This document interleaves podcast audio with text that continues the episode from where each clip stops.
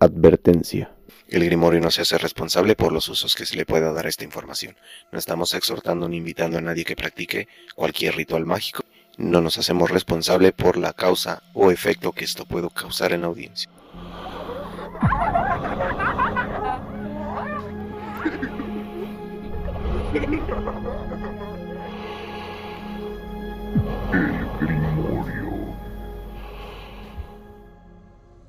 Hola, bienvenidos al Grimorio, el lugar donde el terror y la fantasía se vuelven uno. Los saluda Ediluna, agradeciéndoles que nos acompañen un jueves más y esperando que este y esperando que esta pequeña investigación sea de su agrado. Yokai, espectro, espíritu o demonio. Son una clase de criaturas eh, pertenecientes al folclore japonés. Algunos tienen partes animales, partes humanas o parte de ambas, tales como son los kappa y los tengu. Los yokai son generalmente más poderosos que los seres humanos, y debido a esto, tienden a actuar con arrogancia sobre los mortales. También tienen valores diferentes de los seres humanos, y cuando estos entran en conflicto pueden conducir a la enemistad. Generalmente son invulnerables a los ataques. Algunos yokai simplemente evitan a los seres humanos y el problema que ellos conllevan. Generalmente habitan en áreas aisladas lejos de viviendas humanas. Otros, sin embargo, deciden vivir cerca de asentamientos humanos, conviviendo en buena armonía. Algunas historias cuentan que los yokai se relacionan con los humanos para tener un hanjo. La mayor parte de estos cuentos comienzan como una historia de amor, pero a menudo acaban en tragedia resultado de los muchos obstáculos que tienen que afrontar los yokai y los mortales en su relación. Estas criaturas han sido simbolizados en representaciones artísticas como la pintura, el teatro, incluso en el manga y el anime. Es por eso que hoy, en el Grimorio, tocaremos más a fondo toda su historia, en esto que llamamos Hablemos de los yokai.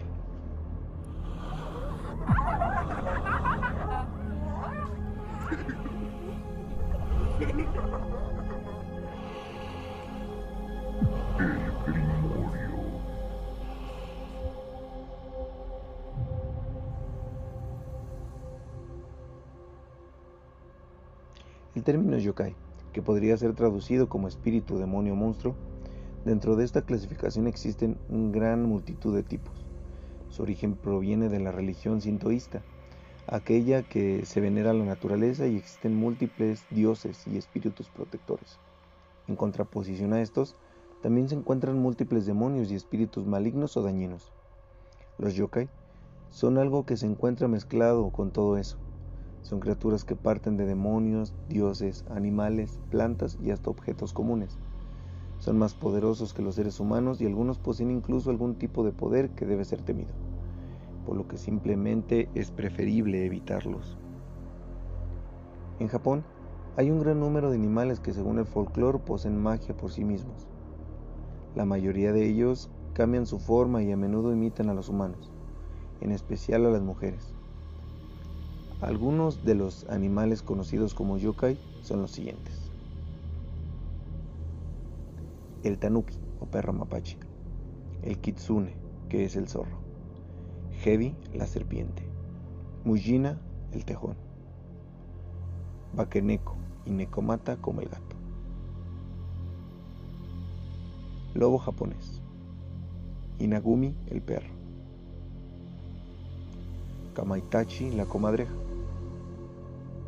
Okami, el lobo. Suiko, el tigre de agua. Y Kappa, tortuga o reptil. Hay un número incontable de ellos, y algunos son demasiado extraños como para encajar en alguna categoría. Estos son generalmente la transformación de una cierta clase de perversión o de criaturas halladas en la vida común, o son enteramente nuevos tipos de duende. Algunos ejemplos son el Abura Samushi, es una variedad de yokai perteneciente al folclore de Amukasa. Abura significa aceite, mientras que Samushi significa presionar, apretar o exprimir, por lo que literalmente el nombre de la criatura podría ser traducida como exprimidor de aceite. Este espíritu que sorprende a las personas en el paso de las montañas se empieza que es el fantasma de un humano que robaba aceite. En los días anteriores a la electricidad, El aceite era una comodidad muy valiosa, necesaria para calentar y alumbrar una casa. El amikiri se lo halla en los cuerpos de agua, especialmente en aquellos frecuentados por los pescadores. Son rápidos nadadores y, como su nombre lo indica, cortadores de redes. Estos cortan las redes de los pescadores con sus pinzas de langosta. Son en general criaturas pacíficas que no se inclinan por atacar a los humanos, a pesar de su apariencia bizarra. La apariencia general de una mikiri son las pinzas de langosta, cola de serpiente y cabeza de pájaro. Algunas investigaciones dicen que pueden ser animales pequeños y domésticos, al igual que un perro o un gato, pero otras dicen que es un ser del tamaño de un niño. Su hábitat es exclusivamente el agua y rara vez son vistos fuera de ella. El Ushi Oni. Este tiene un aspecto diferente basado en la ubicación geográfica de donde se encuentre. Casi siempre tiene la cabeza de un buey con algunos rasgos que lo asemejan a los onis pero su cuerpo es representado de varias formas como el cuerpo de una araña de seis patas con una sola garra al final de cada una, el cuerpo de un gato o de ardilla voladora, de un cangrejo o incluso el cuerpo de un humano vestido de kimón. Una característica que comparten todos los Ushioni es que son bestias temibles y crueles, que les gusta comer humanos. Y por último, el Ningyo, pez humano, a menudo mal traducido como sirena. Está inspirado en un pez del folclore japonés llamado Ngyo. Antiguamente fue descrito con la boca de un mono con pequeños dientes como un pez, brillantes escamas de oro y una voz tranquila como una alondra o una flauta. Entre estos seres hay incluso una serie de yokais que eran seres humanos comunes que se transformaron en algo terrorífico y grotesco.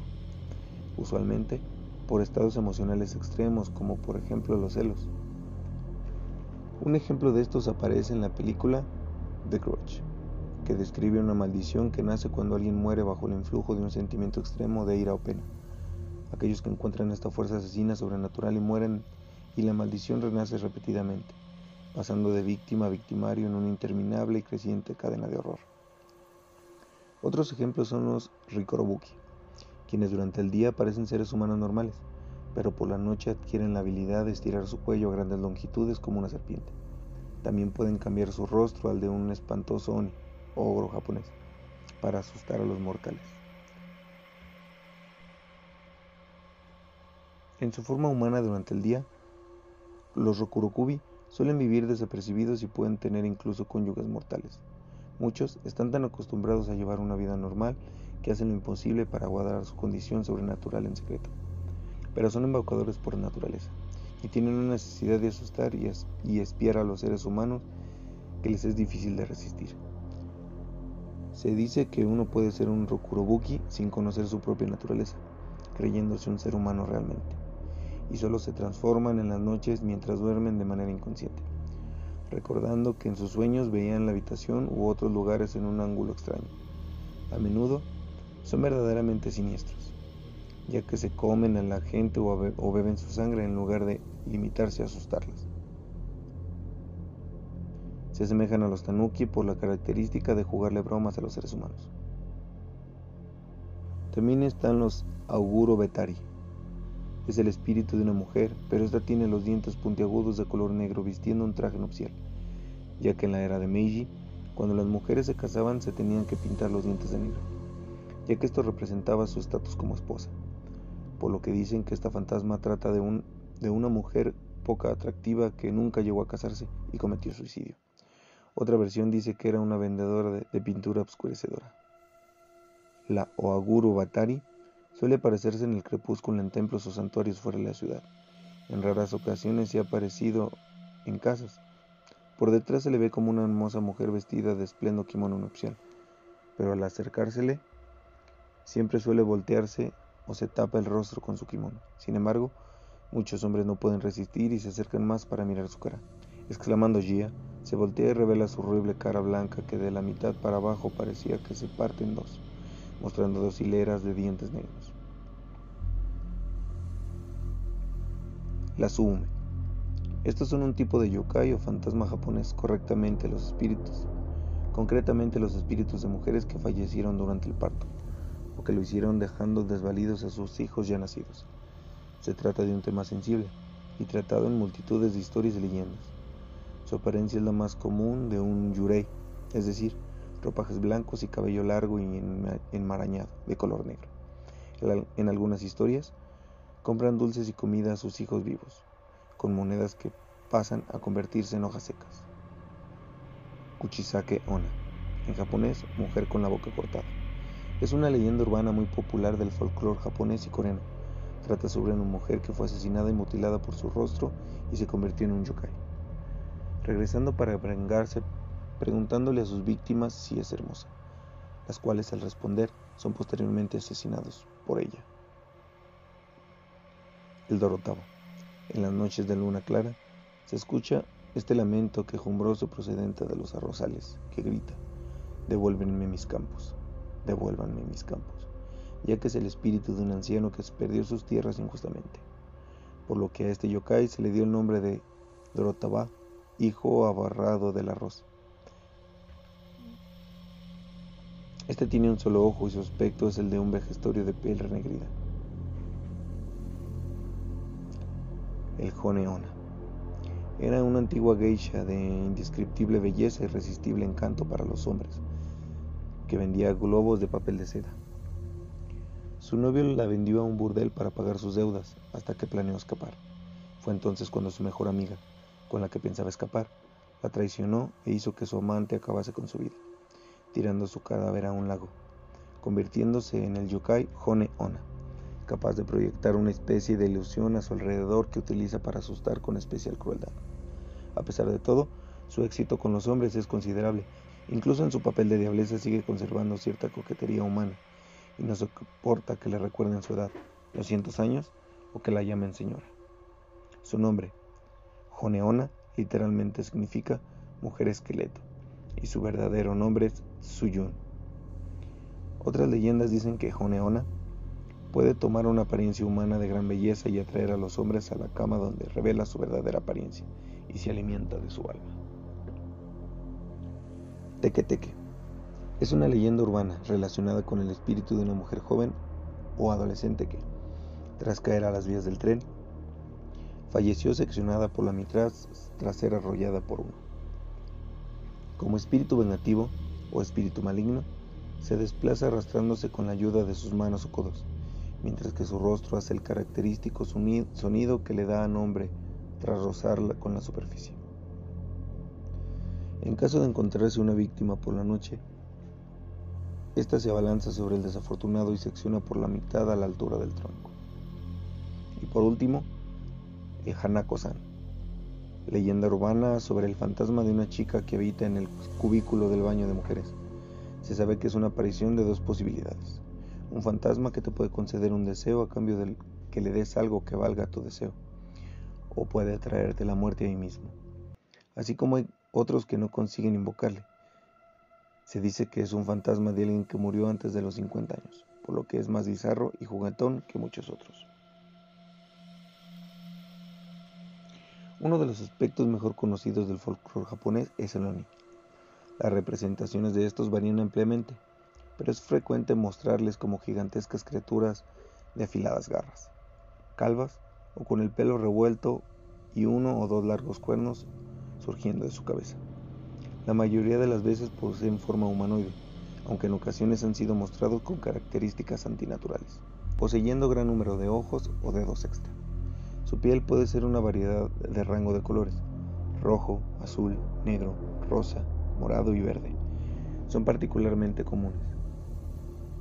Su fiera apariencia se ve incrementada por las pieles de tigre que tienen tendencia a vestir, garrotes de hierro que suelen llevar. Los onis suelen aparecer como seres salvajes y feroces, como en algunos cuentos, o a veces también ayudan a las buenas personas. Llevan a menudo una masa de hierro llamada kanabo, o una espada gigantesca.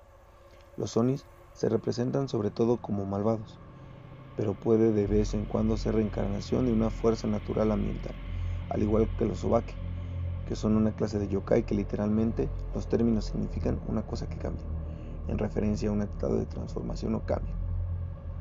Estos se asocian generalmente a las regiones del norte.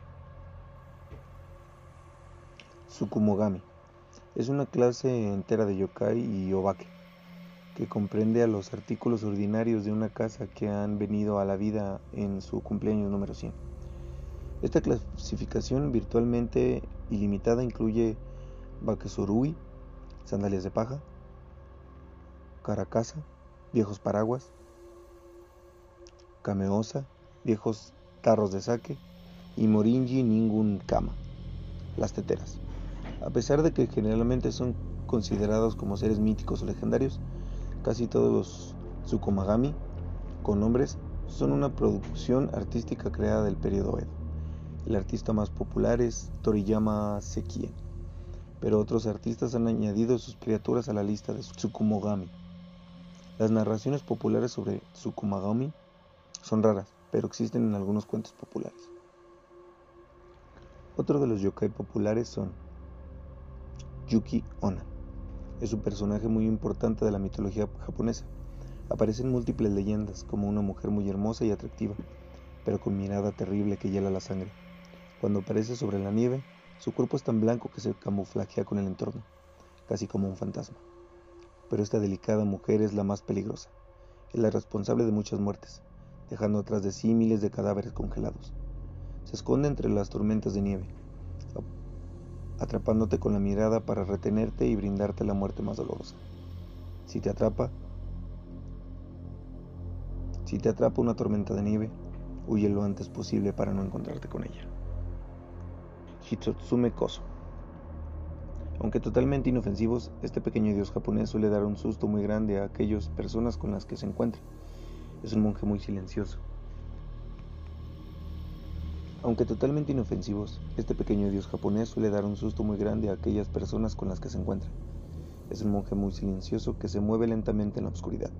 Podrás diferenciarlo porque solo tiene un ojo en el centro de su rostro y una lengua muy larga. Si bien su aspecto puede ser bastante grotesco, encontrarlo es una señal de buen augurio. Suele ser protector de las casas y templos y también actúa de guía para aquellas personas que se han perdido en el bosque. Si no encuentras el camino por la noche y te encuentras con este pequeño espíritu, síguelo y así podrás volver a casa. Tengu. Es uno de los dioses representados con más frecuencia en cuadros y en la literatura tradicional japonesa. Su aspecto característico te sonará bastante. Tiene la cara roja, una nariz muy larga y un bigote negro bien marcado. Suele estar representado también con grandes alas, como las de un ave rapaz, con un cuerpo fuerte y esbelto. Son espíritus que se encuentran en las montañas. Según algunas leyendas, son vengadores con aquellos quienes se les cruzan en plena naturaleza. Pero otras teorías, dicen que realmente son protectores. El kappa. Es posiblemente el yokai japonés más conocido en todo el mundo. Tiene forma de anfibio, con el cuerpo verde y aletas en las manos y los pies. Suelen vivir en lugares con mucha humedad como los lagos, ríos, incluso en las fuentes. Si te cruzas con uno cuando estás nadando, te hará la vida imposible. Para quitarte la mala suerte que te dará el capa, tienes que engañarlo. Si te fijas bien, tiene como un pequeño plato en la parte superior de su cabeza, lleno de agua. Tu misión será hacer que mueva la cabeza para que caiga el agua y vuelva a su estado de letargo. Entonces podrás escapar dejándolo atrás. Kitsune aunque el zorro suele ser un dios muy venerado en la religión sintoísta, hay también zorros salvajes que pueden ser muy peligrosos para quien se topa con él. Los kitsunes son demonios que transmiten enfermedades y que suelen acercarse a las personas disfrazados de bellas mujeres. Suelen ser muy efectivos en engañar y seducir a los hombres. Es una leyenda muy extendida, posiblemente está relacionada con la prostitución en Japón y la forma en que se transmitían ciertas enfermedades hace cientos de años. Para saber si una chica bella es en realidad un demonio disfrazado, hay que fijarse en su reflejo sobre el agua, o si un perro comienza a ladrarle de forma directa. Akaname. Los yukai domésticos son relacionados muchas veces con la falta de limpieza en el hogar. Uno de los más conocidos es este pequeño demonio, se encuentra en el baño, donde suele haber humedad y proliferan los hongos. Akaname se alimenta de la suciedad del baño con una lengua larga y viscosa que va atrapando todo lo que encuentra. El inconveniente es que al mismo tiempo que él chupa la mugre del baño, la lengua va dejando manchas viscosas más grandes y difíciles de eliminar. Si no quieres que este pequeño demonio te deje el baño totalmente asqueroso, tendrás que ser riguroso con la limpieza de tu casa. Keokegen. Esta bola peluda aparece en las casas llenas de polvo. Tiene forma de un perro enorme lleno de pelo. Bastante esquivo, pero se deja ver de vez en cuando. Pero su presencia se nota porque va dejando incluso más suciedad a su paso. Este perro es típico también cuando alguien muere en casa o hay alguna desgracia en la familia. Por eso la gente prefiere no verlo, porque si se acerca un perro lanudo enorme quiere decir que algo malo está a punto de ocurrir. Necomata. Los gatos son una parte muy importante de la cultura. Son muy valiosos en las casas desde hace siglos, pero sobre todo protectores de los templos, donde se les venera como si fueran pequeños dioses. Pero cuando un gato se convierte en yokai, el peligro es muy grande. Los gatos yokai pueden resucitar a los muertos. Según la leyenda, cuando un necomata salta sobre el pecho de un muerto, éste vuelve a la vida, pero en un estado muy deplorable. Saber si un gato tiene este poder es muy sencillo. Solo hay que fijarse en su cola. Los yokai siempre tienen dos colas. Es por esta razón que existía hace décadas la costumbre de cortarle la cola a los gatos. Así se evitaba que su cola se duplicara y se convirtiera en un demonio capaz de volver a los muertos a la vida. Esta ha sido la información que he preparado para ustedes, deseando que sea entretenida y pueda sacar provecho de ella, al igual que haya sido de su agrado y los haya entretenido bastante. Cuéntenos en los comentarios cuál ha sido su yokai favorito si es que nos ven en YouTube o en Facebook o si sabían de todo esto del mundo de la cultura japonesa. Les agradecemos haber escuchado este programa hasta el final y se despide de ustedes su servidor Ediluna, agradeciéndoles como cada jueves el permanecer atentos a todos nuestros trabajos y a todo lo que hacemos aquí en Radio 2. Me despido no sin antes, como siempre, desearles felices pesadillas y hasta la próxima, mis queridos lunáticos.